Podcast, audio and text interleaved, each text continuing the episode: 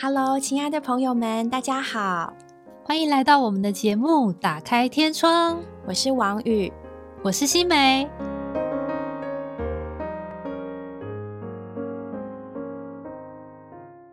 Hello，各位听众，大家好，今天很高兴又和你们见面。今天我们要和各位谈一个有点私密，但其实我们很多人都会碰到的议题。今天我们来谈分手。我必须说，关于这方面呢，其实我是很缺少经验的。那所以一开始呢，在面临到身旁的朋友有这样的问题的时候，我就发现我的缺少经验根本帮助不了任何人。所以今天我觉得非常荣幸，请到了一位女孩子来和我们讲讲她们手的故事。在这样的故事里面啊，其实可以给我们很大的启示和帮助，就是我们其实只要是一个活生生的人，活在地上，我们都会去爱，也会爱人，所以不可避免的也会遭受情感上的挫折。所以分手这个议题呢，实在说来是我们每一个人都会遇到的。嗯，我们先来欢迎我们的嘉宾 Maggie。Hello，this is Maggie。大家好，大家看不到 Maggie 的脸，那我为各位介绍一下，她有大大的眼睛、卷卷的头发、白白的皮肤，像个白雪公主，非常可爱。哇哦，她很像混血儿，我觉得。哦，是吗？你是吗？我不是哎、但是还蛮多人说过，有些人也说很像原住民。我猜可能我们家真的有问到原住民，不是很确定。但真的很可爱。她五官非常鲜明很立体，我自带那个烟熏妆，真的黑耶。眼圈的部分。很谢谢 Maggie 愿意和我们谈这样一个比较私密的议题。一般来说，我们真的不太会去和朋友说：“哎、你可不可以讲讲你分手的故事？你可以跟我讲你的前男友吗？” 我们不会这样去问别人。但其实我们遇到情感受挫的时候，我们真的会很想知道，那别人怎么度过的呢？嗯，在你身上发生过什么样的故事？所以想先问一下 Maggie，你所向往的爱情是怎么样的一个画面呢？在台湾的教育里面，爸爸妈妈好像是比较不会跟小朋友讲到这个，就是感情啊，或者是没错，没错。对，比较少，所以通常都是从电视剧学来的。偶像剧 偶像剧，就是我从国中开始就是一个很爱追剧的人，但蛮特别，就是因为偶像剧里面的剧情都是偏浮夸嘛。但是其实看了这么多，我觉得我自己向往的是比较平平淡淡的。我喜欢那种就是可以待在一起，然后各自做各自的事情，但是就很幸福。对，喜欢那种细水长流，就是比较过生活的感觉，不一定要那种高潮迭起，嗯对，不一定要轰轰烈烈，温柔的陪伴。对啊，就是你也知道对方喜欢什么，然后互相的照顾啊、关心，我就觉得超棒。那你真的遇到了这样一个心仪的白马王子了吗？我觉得好像没有遇到，在长大的过程就会有一些所谓的理想型嘛，嗯就是你希望以后可能遇到的男生是什么样。然后我那时候就有几个条件，要长得可爱，我不喜欢那种很帅，我比较喜欢可爱型的。哦对，然后我那时候就想说，我要一个很可爱的年上欧巴这样。哦 对，然后会弹吉他，然后因为我本身是学跳舞的，所以我也希望他对方是喜欢跳舞的，然后风趣外向，就是那种高冷男生我很无法接受。就是可能我想要逗他，然后他没没有反应，这样我会觉得不行，受不了。对，所以我那时候就定了一个大概这样的模型。那时候你几岁啊？国中吧？哎、那你还蛮确定自己喜欢的类型哎、就是有想过，毕竟就是开始追星嘛，对不对？哦 所以就会大概有一个心目中喜欢的样子。可是我一直都蛮像男生的，所以其实一直都跟男生是朋友。国中开始，就那时候大家开始成熟嘛，从那时候开始一直到大学，我从来都没有被告白过的经验，就是没有人追过我。我觉得比较有可能是喜欢他的男生，然后不知不觉被他拒绝了，然后可能他不一定有发现，因为长那么可爱，一定有，哦，我也不知道但我印象中就是被当成哥们了对那种。对对对对，我比较像是这种，所以其实我只有默默在心里想想象一个这个存在，但我一直都没有喜欢过人的经验，或是被追的经验，一直都没有。然后一直到大学，然后因为我一直都是跳舞的嘛，所以就进了热舞社，然后他就出现了，就是符合那个条件。是热舞社的 学长这样，我那时候觉得他长得蛮可爱的，他弹吉他很厉害，然后也是喜欢跳舞，对，然后年上这样，嗯，对，我有注意到他，但是他先来，跟你讲话，对对对，然后我就觉得哇哦，很酷，终于出现了。对，有点那种感觉。就其实我没有想要刻意接近他，我只觉得哇，真的有这种人存在耶，就是想象中的而且他还主动来认识我。对对对对对，所以认识多久的时候开始交往了呢？认识大概三四个月。像前面说，我就是很不会有感觉，所以其实他一直到告白当下，我还不知道他在告白。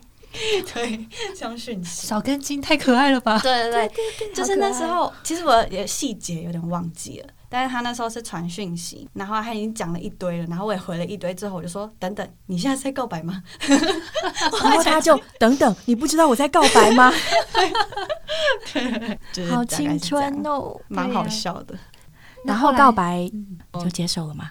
对，也没有特别说好我们在一起，但就就是越来越近这样。嗯，很自然就在一起了。对对对对对。热恋期 热有什么让你比较印象深刻的事情吗？就像我说，我比较喜欢那种平平淡淡的，嗯所以现在能够想起来的大概就是那些放学后一起去吃饭的日子，一起窝在小小房间里面读书嗯的那些画面。哦，我们还蛮喜欢旅行的，那时候大概一个月会去一次外县市。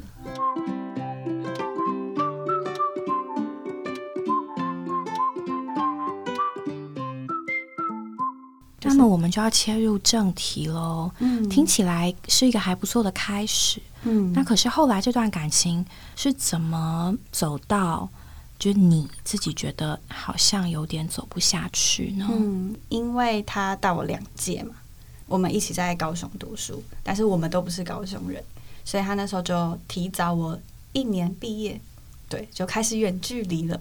嗯，对，所以我觉得应该是因为距离而开始一些变化。因为他是台北人，他就回到了台北。毕业之后，台北是一个繁华的地方，对。然后我们又在算是街舞圈里面吧，就是我们的交友，所以其实有时候会需要有一点的改变吧，我猜去融入那个环境。远距离大概半年到一年的时间，我就觉得他好像有点不太一样。就是他的可能一些穿着也好，或者是行为啊等等的一些的小转变，就让我觉得、嗯、好像有一点开始不只是真正的距离，就是跟他的距离好像也有一点不太可以融入他的生活。嗯，对嗯其实我觉得有一个最大最大的差异就是。我们对于感情这件事情的基本价值观蛮不一样的。怎么说呢？嗯，比如说我交了男朋友之后，我就会跟异性不会靠那么近，然后也有一些自己定义的界限这样。嗯但是他就是比较没有，跟女生都一直蛮好的。对，然后我觉得这件事情是我们一直以来吵架的原因。就除了这件事情，我们好像很少吵架，嗯但是就是对于就是那个界限的界定很不一样，也没有办法沟通，因为就是他就觉得他没有做错什么，嗯然后我又觉得你这样子 too over，嗯，对，然后它就是一个根本的一个差异的那个元素在那里。远距离之后又更看不到，所以那个不信任感吧，嗯都会就变更多。嗯，但是你们在吵架之前吵架的过程，你应该有跟他反映过你的感受，嗯那他也知道你对这个东西并不是那么可以接受，对吧？对，我觉得就像我说，它是一种价值观，因为每次吵架都会有一种事件感，就是说它是一个事件发生了，那他就改那件事情，但是他并没有打从心底的觉得这个行为是不好的，对，他没办法沟通的点就在这所以他是没有办法解决的。解决了事件中的行为，但没有改变他行为的本质。对对对，嗯就可能又会有新的事件冒出来，他又会觉得很烦，就是嗯为什么这个又不行了？对，然后我可能又觉得啊，你怎么又做了同样的事情？但是他可能觉得那不是同样的事情啊，嗯对，所以就是一直以来吵架的点都是这个。那你到什么时候发现，其实你们在这件事情上有本质上的差异呢？其实还蛮早就发现，哦但我一直都觉得他可以被沟通，一直到应该是分开的前大概半年吧，我才有打从心里觉得，哎，好像真的没有办法沟通。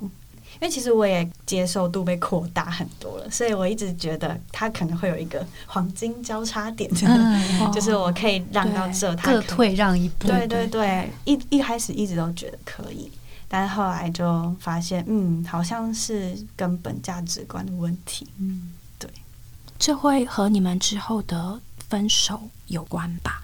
我觉得有诶、因为我觉得很不开心嘛，就会一直提出来，那对方也会觉得好像被限制，所以就会导致对方也觉得很烦，嗯 就好像一直干涉他。所以吵架次数就越来越多。我觉得有诶、嗯，嗯，那到了什么时候？诶，是你提的还是他？他提的，他提的。哦从你们开始远距离到他提分手，中间隔了多久呢？因为我们总共在一起差不多三年，然后大一的时候在一起嘛，所以应该是一年半是在同一个县市，然后一年半是远距这样。对，所以他提的时候，你有震惊到吗？还是觉得已经差不多了？就自己也有感觉啦。是他在提的时候的那时候，我还有挣扎一下，想说可能或许我们有机会再继续的磨合。但是讲到后来，我也觉得啊，其实我心里也很清楚，这其实蛮累的。对，对啊，好像要一直去盯他，但是他也不想被盯，然后其实真的也盯不到。对，真的，对对对，就觉得啊，差不多了吧，这样。分开一定是很痛苦的。嗯那你后来怎么面对心理上面那种空缺的感觉？嗯，从最头开始讲好了，就是其实我是在教会中长大的小孩，在教会中长辈们，我们就会说服侍者或者是家长，其实都会从小就教导我们不要任意的。开启一段哦感情，因为那对于呃年轻人来说会是一个很损伤吧，就是不管是时间啊，或者是你的精力等等，所以我从小就被这样教导。但是我大学的时候，因为真的太爱玩了，爱了现今的世界，对啊，然后又有一个从小就想象的人出现，所以那时候就没有想太多，但还是有把这件事情跟我的服侍者告诉他，这样，嗯。嗯，那我觉得我服侍者蛮有智慧，他那时候没有叫我结束或者什么，他就陪我一起祷告，就是把这段感情啊，或是把我这个人的感情祷告奉献给主。所以其实那时候面对分手，里面还有一个把握，就是因为我在祷告中，我就知道他不是主要给我的，所以其实分开的时候，我并没有到巨难过。当然感情面还是会觉得，哎，有点难过，就是三年的感情。但是另一面又很清楚说，对主，我是个奉献的人，那他也不是你要给我的，那我就接受这样。嗯，而且我后来过了那段最难过的时期，我回头看，发现我难过的点并不是失去他，我觉得我一直以来哭或者是难过的点，是我觉得自己很委屈，我觉得我很爱自己，然后我觉得你凭什么这样对我？对，哦就是要分也是我提，怎么会是你？明明受委屈的是我。对，我就觉得一直以来我都非常努力在经营这段感情。那今天要提也是应该是我吧？你凭什么？对啊，然后我也对他自己觉得就是很忠诚，所以其实大部分那时候哭的原因都是觉得自己好可怜。对啊，就是蛮多这种情绪。嗯，我可以问你那一段你觉得最难过的时期大概持续了多久呢？两三个月，嗯，嗯。就是会一直哭，嗯，想到就会哭，这样。对，没有办法控制的哭。嗯，但那时候还有一个小小经历，就是哦，我是住在教会给大学生预备的学生中心，俗称姊妹之家。然后我们姊妹之家有一个房间叫做祷告室，那个祷告室就是让姊妹们进去祷告的。那我一到三年级都从来没有进去过，对，但大四的时候就遇到这件事情，我就有一段时间，大概两三个礼拜，就是每天抱着圣经，然后进去哭着跟主祷告。然后祷告完再翻翻圣经，主就会跟我说话，然后我就觉得那段时间很甜美。虽然一部分是因为分手原因哭，但一部分又觉得哇，这位主好真实，第一次这么主观的经历他。因为我是从小在教会长大的，但是一直都跟这位神不太熟，就觉得他是高高在上的神，他是一个信仰，他是我可以追随的人，但不觉得他很主观。但就借着这个机会，很长一段时间就天天进去祷告，然后跟主说话，然后就觉得好棒哦，反而是觉得那段时间很值得回忆。嗯，对，不是一个很痛苦的时候。一开始哭当然是像我刚才说，觉得自己很委屈，但是哭到后来就觉得是在跟主说话，反而不是在一个情绪里面，反而是一个在认识主的过程，认识他是真的是活的。这个在我们基督徒小孩就很说啊，他是又真又活的神，但其实有时候讲的很心虚，因为你根本就没有经历过。那那段时间就经历他是又真又活的。怎么说是又真又活的呢？因为就是很小的事他都会听，其实也不止感情啊，因为那时候也是开始有一些服饰的重担，然后就开始学会跟主祷告，然后就发现他会回应我，然后就觉得哇，他是又真又活。所以在你的感觉里面，一面是你发现你跟主祷告，即使是很小的事情，他都在真实的人生中做到了。对，所以你就觉得，哎，主有回应到你。因为的确有一些年轻的朋友，他会很好奇，哎，祷告主有听是什么样的感觉？嗯，那你觉得在你的经历里面，除了事情成就之外，又是什么样的感觉呢？嗯，我觉得，因为我刚刚说我有拿着圣经进去祷告。我觉得就是主会用他写出来的话回应你，向你显现之后，你就会发现哇，那是我当下的需要，不一定是非常直接的讲到你的那个点，但是他会用那句话供应你。当那句话发亮的时候，你就会觉得被充满，觉得很平静、很平安。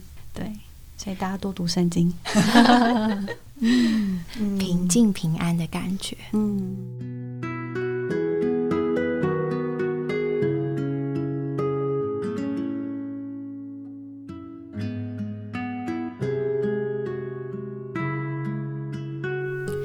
刚好也有提到一句话，说你觉得在过程当中，主告诉你这个人不是他为你预备的人。嗯，那你觉得在经历过这段过程之后，所谓的理想的对象或理想的感觉有什么变化吗？当你愿意把这个主权交给主的时候，他就不会是单纯外面的那些吸引。祷告里面就发现，好像不是种在外面的那些可以看到的那些条件。是更深的，就是这个人是不是能够真的陪伴你啊？或者是就像刚才说，可能价值观真的一样，可以一直走下去，这真的蛮重要的。草会枯干，花会凋谢，人有一天都会老。对。所以外在条件真的是都会改变，对人的感觉真的是会改变的吼。对，客变时繁，没错。对，可是里面那个同样的价值观，嗯，我觉得特别是在信仰上面，如果两个人是同样一个方向的话，对，彼此是力上加力啊，那感觉就是非常的坚固。嗯，听起来这段期间你的信仰发挥了很大的力量哦。对啊，还没有想到，我觉得还蛮特别是。一般的基督徒遇到了一点点事情，就很容易到主面前。但是我是一个事情来，我就哦好，我接受，就会觉得啊来了就面对啊，面对了就把它解决，不太会到主面前去祷告。所以我觉得这感觉是主在预备要让我认识他的一个方式，因为他知道只有借着感情，我才会到他面前。这也是我回头看才觉得他很有智慧，因为如果他用其他的事情。我也不会转向他，但是偏偏就是这件事情，我让我转向他了。对对，所以我觉得就是主预备的这段时候，让我可以认识他，转向他。嗯，主用一种方式让我们前所未有的向他敞开。对呀，结果也前所未有的认识主耶稣。嗯，太棒了。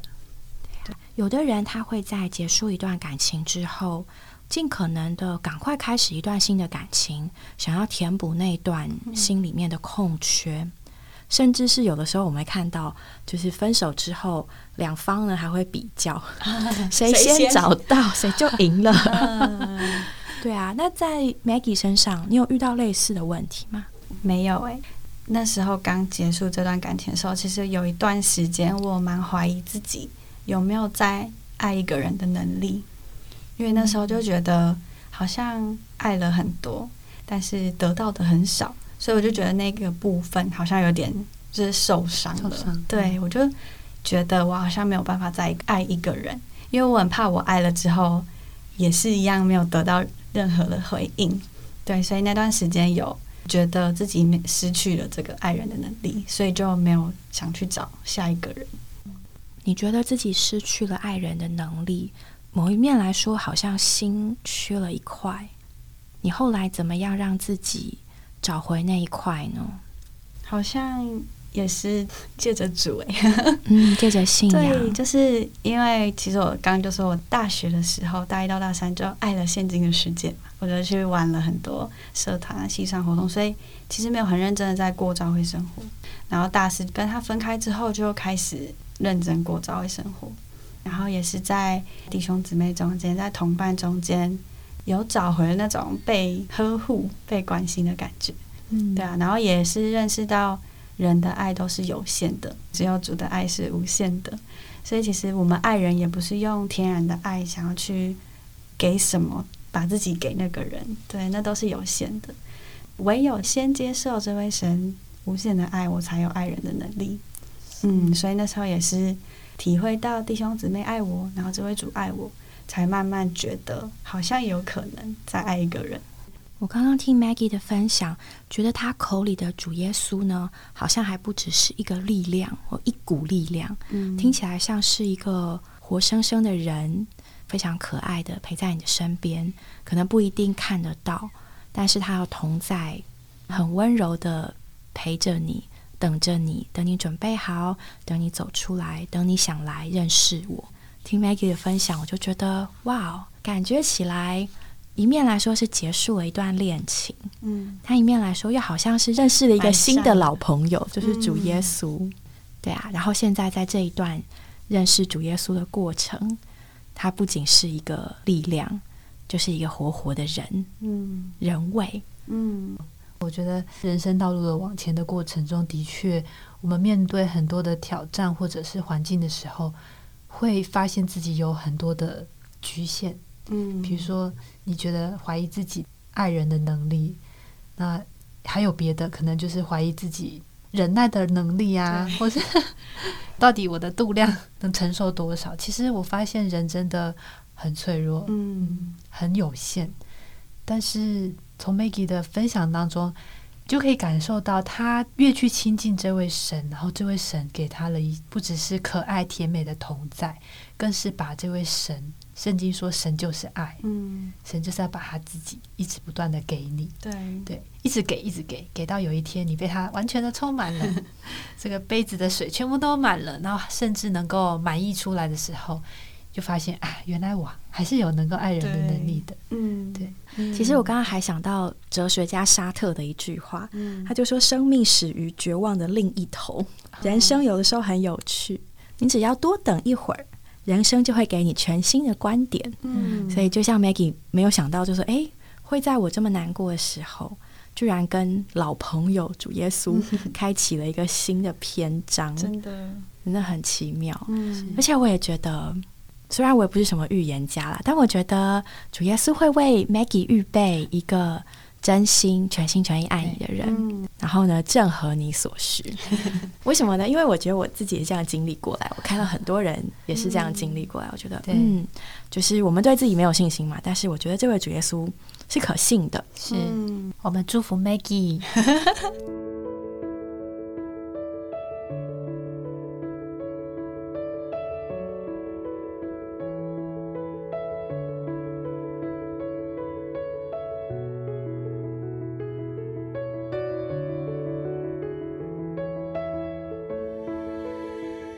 也是一个让我观念转变的过程哦。怎么说呢？因为其实，在在教会里面，还还蛮特别的是，长辈们不会鼓励我们自己去开启一段感情，他们会有一种方式，就是借着祷告，然后有人来服侍我们的这段感情。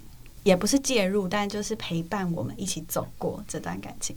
然后我小时候的时候就觉得这超不合理的，我想说很无法接受。想说这是恋爱自由的年代，为什么需要一个老人来介入我们的感情？我超无法接受。我想说这是什么相亲环节嘛？其实我一直都没办法接受这个点。但是就是因为经过了这段感情，我就更觉得婚姻是神所看重的，所以我就。真的是一个观念大反转，就是真的需要有比较成熟或是老练的爸爸妈妈来帮助我们过这一段过程，然后我才愿意服下来，也算是把我的婚姻交给主，跟交给教会里面的人。Maggie，我问你哦，你觉得你是可爱的吗？可爱的，你说 可可以被爱的吗？双关语 是啊，对。其实这也是我觉得很想和听众朋友说的，你要相信你是可爱的。然后这位神也是爱你的，你也是值得被爱的。嗯，有的时候可能他爱我们的方式，可能不是你所以为的那样。嗯，可是你要相信呢，他爱你。嗯，远在创世之前，而且呢，他对你的爱真的是最纯净、最单纯、最直接、最永远、最无害的。嗯，不要以为他不在乎，他在乎你发生了大小事情。嗯，他在乎你那些最小。鸡毛蒜皮的小事，嗯，对呀，我觉得刚刚从 Maggie 的经历，我就觉得非常验证这一点。我们的主真的在乎我们呢，而且他就是想尽各种办法 让我们转向他。对，这么说来，他也是一个热烈追求我们的人。对呀，是啊，是的。很高兴 Maggie 跟我们分享了他的这段故事。嗯，相信很多人也在这个过程当中，一定也会遭遇一些难受的时刻。Maggie，最后你有没有想对正处在这个分手难过这个情况当中的人有什么话想对他们说的吗？在这段时间，就是对自己好一点。对啊，当你想哭的时候，就不用忍耐或是顾别人的想法，就是好好的难过。对，然后做自己爱做的事情。如果你跟我一样觉得自己很委屈的话，不要这么想，它只是一段经历。就像刚才说的，我们都是可以被爱、值得被爱的，对啊。那如果是对于追求主的姊妹们，就好好的奉献，因为有时候我们觉得适合我们的，其实不一定。只有这位主知道我们真实的需要是什么，所以就好好的把我们的感情、我们的婚姻奉献给主，他绝对会为我们预备的。谢谢 Maggie，谢谢各位听众，我们下周再见。拜拜。